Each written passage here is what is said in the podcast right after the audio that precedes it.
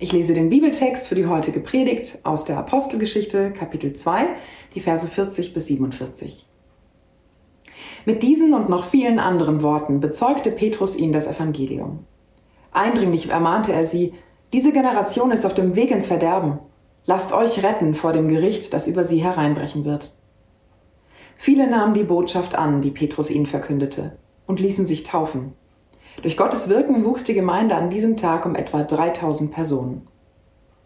Was das Leben der Christen prägte, waren die Lehre, in der die Apostel sie unterwiesen, ihr Zusammenhalt in gegenseitiger Liebe und Hilfsbereitschaft, das Mahl des Herrn und das Gebet.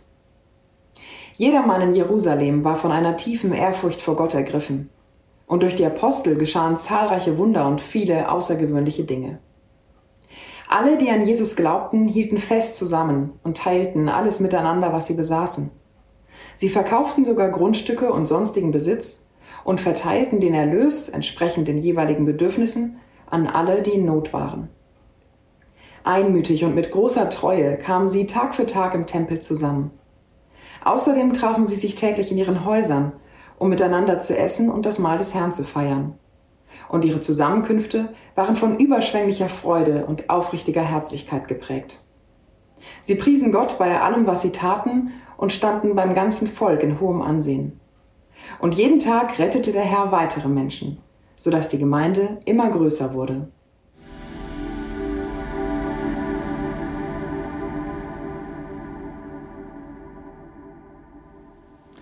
Danke für diese Lesung. Genau mit diesen Bibelversen wollen wir jetzt weitermachen. Wir wollen gemeinsam DNA der neuen Kirche bestimmen, äh, DNA checken, DNA prüfen und gemeinsam äh, ja, durch diesen Text auch ein bisschen vorankommen, lernen und äh, schauen, wie wir Gemeinde bauen wollen in der Zukunft. Jetzt kann es sein, dass du äh, zu Hause bist, dir dieses Video zufälligerweise anschaust und äh, dich fragst, Mensch, was habe ich mit Kirche zu tun?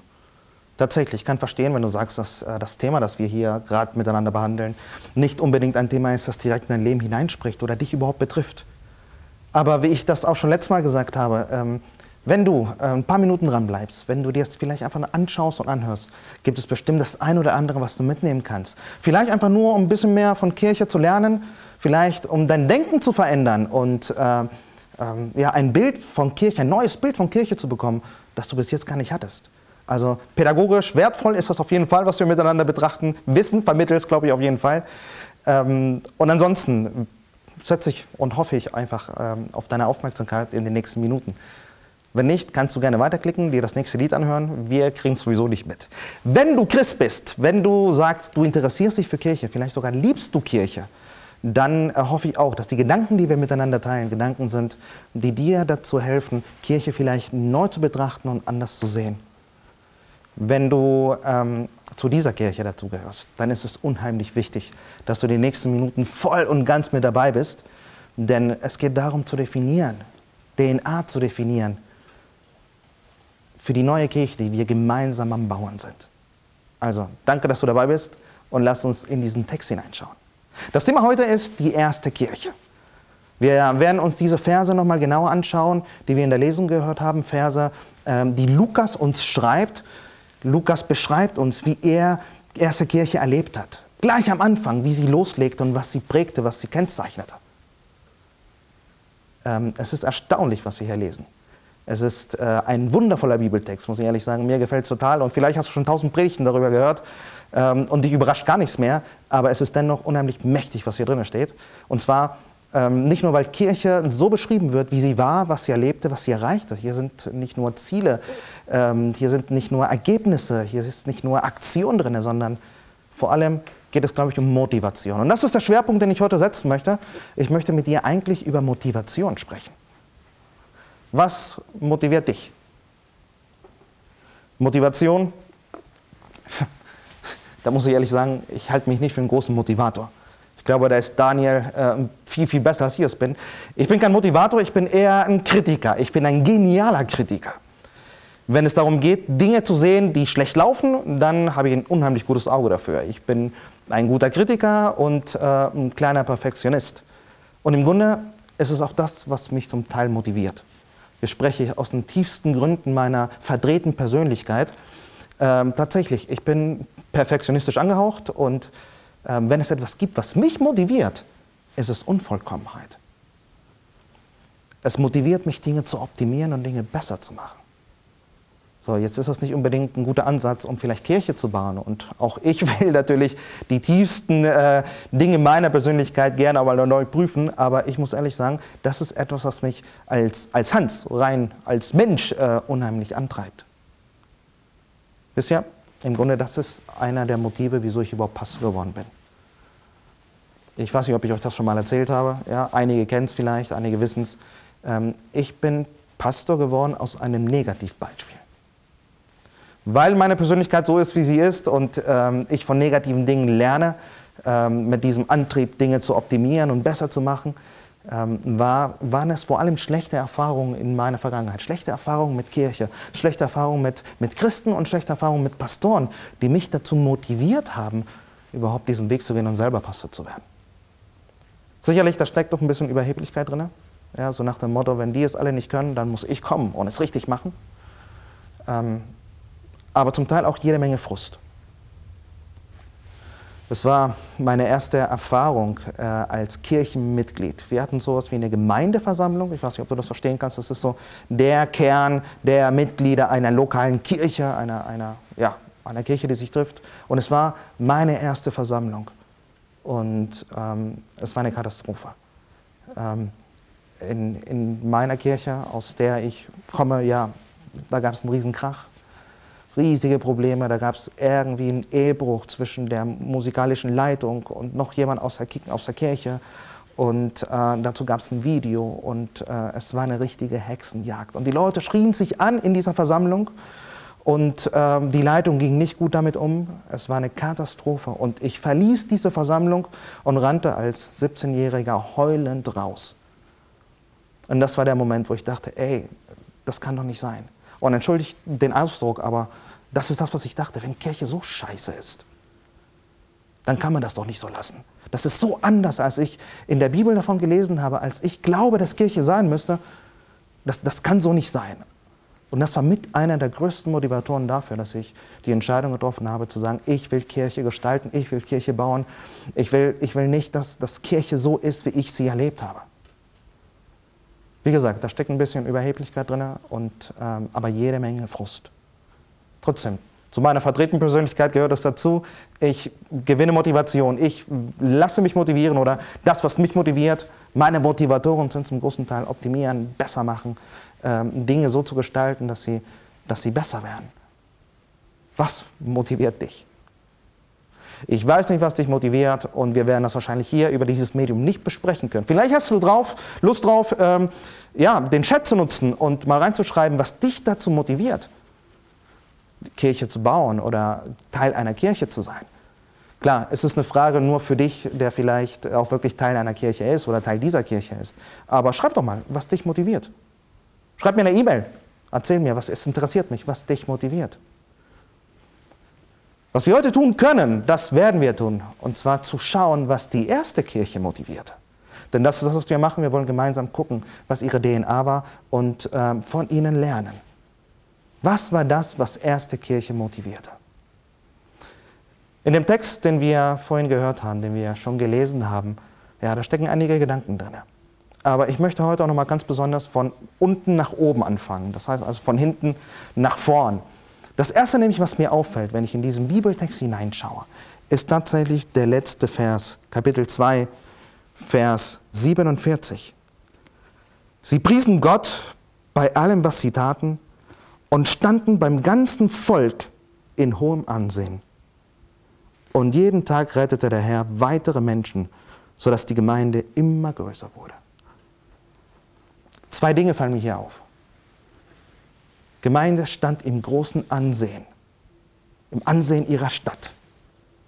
Und jeden Tag kamen neue Leute dazu. Das heißt, Gemeinde hatte einen Einfluss, hatte einen Impact in ihrer Stadt.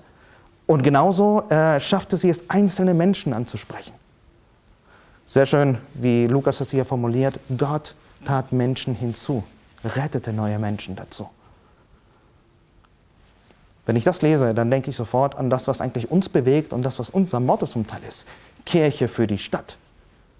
Genau das wollen wir sein. Wir wollen doch eine Gemeinde sein, eine Kirche sein, die einen Einfluss, die, die einen guten Einfluss, einen Impact in der Stadt hat. Genauso aber auch einzelne Menschen erreicht, beziehungsweise einzelne Menschen was Gutes tut, einzelne Menschen segnet. Aber wenn wir ehrlich sind, ähm, ist es das, was wir sind? Ich glaube, es ist vielmehr das, was wir gerne wären oder sein wollen. Und das ist auch völlig in Ordnung. Als Zielformulierung passt das. Aber seien wir doch ehrlich, wir sind doch weit davon entfernt, relevant für diese Stadt zu sein.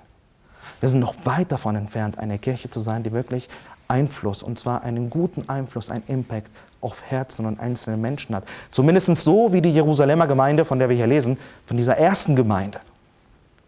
So wie die sind wir lange nicht. Aber war das ihre Motivation? Einen Einfluss zu haben, Impact zu haben, Menschen zu erreichen? War das ihre Motivation? Ich glaube nicht. Ich glaube, wir machen einen großen Fehler, wenn wir glauben, Kirche für die Stadt zu sein, wenn wir glauben, dass das unsere Motivation ist. Ganz ehrlich, das waren damals Resultate. Es war das, was Kirche erreichte, was Kirche erzielte. Es waren die Resultate, aber nicht ihre Motivation.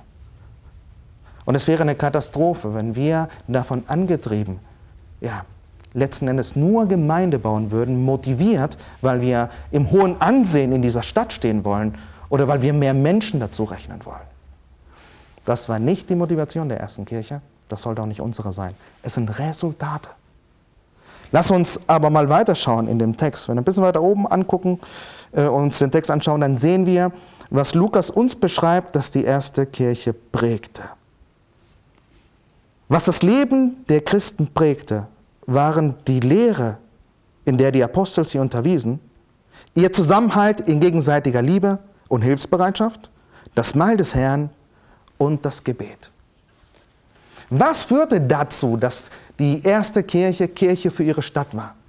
Wir lesen hier von vier Dingen, vielleicht drei Dinge. Das eine ist ähm, die Lehre, die Lehre der Apostel, die sie teilten.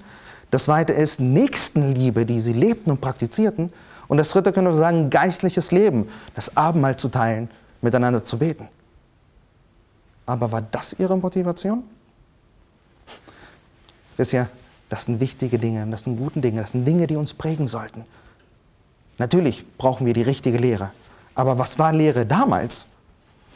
Wenn wir über Lehre, die Lehre der Apostel nachdenken, dann sehen wir oder da haben wir sofort einen Terminus technicus. Wir glauben, das sind Bände von Theologie, Dogmen. Ähm, aber wisst ihr, es gab damals weder systematische Theologie, noch gab es eine Hermeneutik, noch gab es eine Apologetik. Es gab, es gab nichts davon. Sie hatten noch nie mal eine Bibel, zumindest nicht so, wie wir sie heute haben. Wenn hier über die Lehre der Apostel gesprochen wird, die, die die erste Kirche so prägte, dann geht es um eine einfache Botschaft.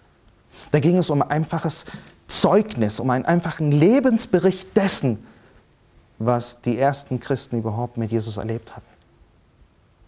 Sie waren nicht in ihrer Stadt unterwegs und sagten Menschen, was sie tun sollten oder wie, wie sie bessere Menschen werden. Sie waren unterwegs und erlebten und erzählten, was sie erlebt hatten, was sie von Jesus gehört hatten, von Jesus gesehen hatten.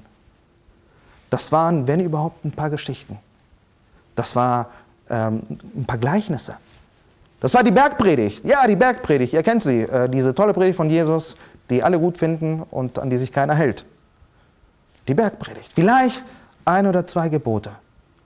Liebe Gott und liebe deinen Nächsten. Das war die Lehre damals. Kein großes Ding. Liebe deinen Nächsten. Bete für deine Feinde. Das war etwas, was so zentral war, dass es eigentlich zu diesem zweiten Punkt führen musste. Sie waren im Zusammenhalt der Nächstenliebe tätig. Das, was sie von Jesus, das wenige, was sie von Jesus gelernt hatten oder gehört hatten, hatte sie so geprägt, dass sie nicht anders konnten, als Liebe zu zeigen. Sie waren liebevoll untereinander und sie waren liebevoll zu ihrer Stadt. Damals, damals, da galt eine einfache Regel, friss oder stirb. Der Große frisst den Kleinen. Der Reiche behält, was er hat, schützt, was er hat und der Arme, der ist, wenn überhaupt, nur arm, weil ihm die Gottheit nicht richtig segnet, weil er irgendwas falsch getan hat. Das war das Konzept. Und da ging die erste Kirche rein und sagte, nein, wir lieben alle, wir lieben unsere Stadt. Nächstenliebe war für sie so wichtig. Es war nicht nur ideologisch, sondern es war praktisch. Sie liebten sich nicht untereinander, indem sie dienten und indem sie ihre Dinge verkauften. So lesen wir in diesem Text, dass sie, dass sie ihre Grundstücke, ihren Besitz verkauften. Äh, und sie teilten es auf unter den Bedürftigen, unter, unter ihnen selbst. Aber nicht nur unter ihnen selbst, sondern sie versorgten nicht nur ihre eigenen Witwen und Waisen, sondern die Witwen und Waisen der ganzen Stadt. Und sie hatten geistliche Gemeinschaft. Das ist das Dritte.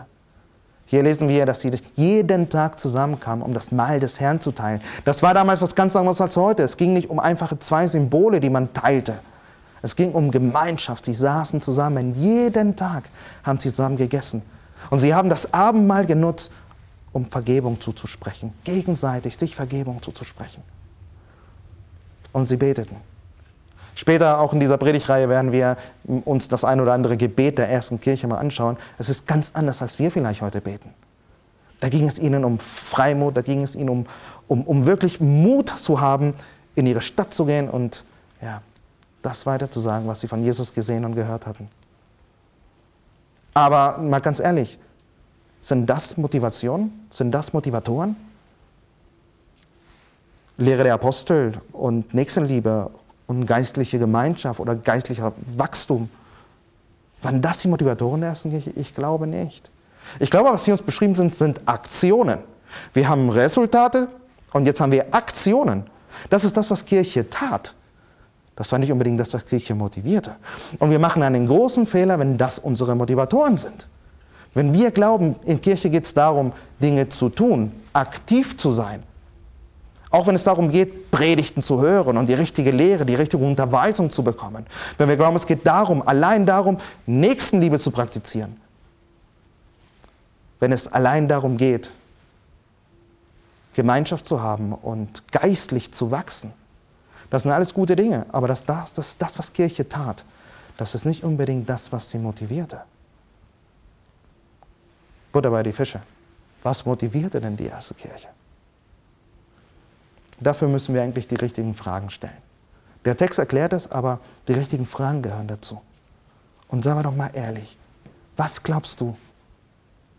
Was motivierte eine Kirche dazu, wirklich in ihre Stadt hineinzugehen und den Menschen in ihrer Stadt zu dienen?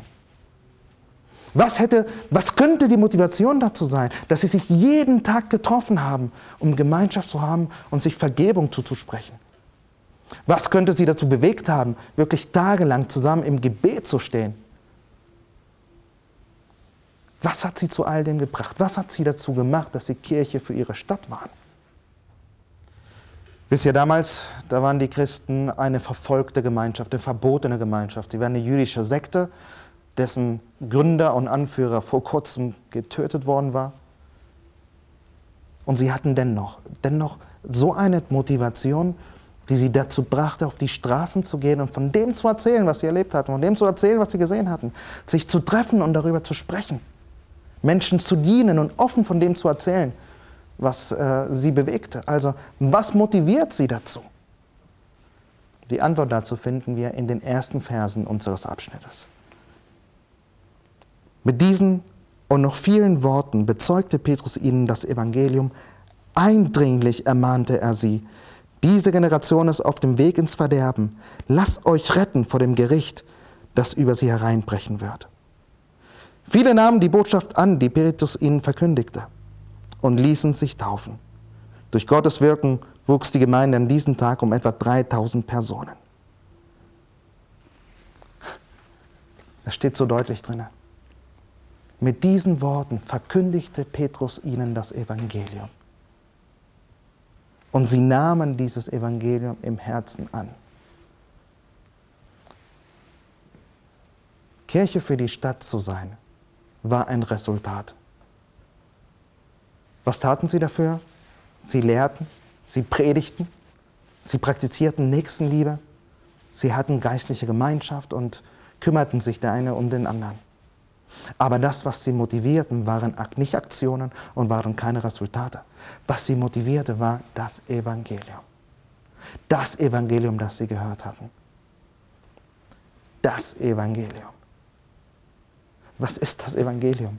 Es ist die Realität. Die Realität, dass Gott die Welt so sehr geliebt hat, dass er sie sich nicht selbst überlassen wollte und überlassen konnte, sondern dass er gesagt hat, ich werde, ich werde richten, ich werde heil machen, was kaputt gegangen ist. Das Evangelium ist die Realität, dass Gott selbst Mensch geworden ist in der Person von Jesus, um sich zu offenbaren, um sich zu zeigen, damit man ihn anfassen konnte, damit man ihn spüren konnte. Willst du wissen, wie Gott denkt? Willst du wissen, was Gott sagt? Willst du wissen, was Gott tut, wie, wie er handeln würde? Guck dir Jesus an. Das Evangelium ist die Realität, dass, dass, Jesus, dass Jesus, der vollkommene Mensch, der eigentlich nie eine Schuld auf sich geladen hatte, starb. Und Gott damit deine Schuld, meine Schuld, die Schuld der ganzen Welt auf ihn abgeladen hat. Das Evangelium ist die Realität, dass Gott so sehr diese Welt geliebt hat, dass er sie sich nicht selbst überlassen konnte. Dass er diese Welt so sehr geliebt hat, dass er sie wieder reparieren musste, dass das, was kaputt gegangen war, Heilung finden musste. Das Evangelium ist die Realität, dass Gott Mensch geworden ist in Jesus, dass er auf diese Welt kam, damit wir ihn anfassen konnten, damit wir ihn sehen konnten, ihn richtig hören konnten. Willst du wissen, wie Gott denkt? Willst du wissen, was Gott sagen würde? Willst du wissen, was Gott tun würde? Dann guck dir Jesus an. Er ist gekommen, damit wir, damit wir erkennen können, wie Gott ist. Das Evangelium ist die Realität, dass Gott die Ungerechtigkeit dieser Welt, all das, was kaputt ist, all das, was in dir und in mir kaputt ist, all das, was wir in Schuld geladen haben, all das, was wir verbocken, auf diesen Jesus abgeladen hat. Ein Jesus, der es nie verdient hat. Ein Jesus, der gekreuzigt wurde und damit bezahlte, was du und ich hätten bezahlen müssen. Und weil er es nicht verdiente, so ist das Evangelium auch die Realität, dass er wieder auferstanden ist. Dass der Tod ihn nicht halten konnte. Das Evangelium ist die Realität, dass weil er lebt, jeder, der an ihn glaubt, ebenfalls Leben haben kann. Leben in Fülle, Leben in Ewigkeit. Das Evangelium ist die Realität, dass Gott uns so sehr liebt, dass wir nichts tun können, um uns diese Liebe zu verdienen. Dass du nichts tun kannst und nichts lassen kannst, um von Gott mehr geliebt zu werden. Und dass du nichts tun und nichts lassen kannst, um von ihm weniger geliebt zu werden. Das Evangelium ist die Realität, dass Gott dich und mich verändern will, heile machen will, gesund machen will. Und dass es er ist, der es tut. Und nicht, dass du und ich uns abmühen müssen, so als, wir, so als würden wir das überhaupt können. Das ist die Realität des Evangeliums. Und das, das prägte die erste Kirche. Das motivierte die Kirche zu all dem, was sie taten, was zu den Resultaten führten, von denen wir im Neuen Testament lesen. Das ist ihre Motivation gewesen und ich wünsche es mir, dass es unsere ist. Ich wünsche mir, dass wenn wir gemeinsam Kirche bauen, Kirche gestalten, es uns gar nicht so sehr darum geht, ob wir es schaffen, diese Resultate zu produzieren, die gut sind. Wir wollen Kirche für die Stadt sein.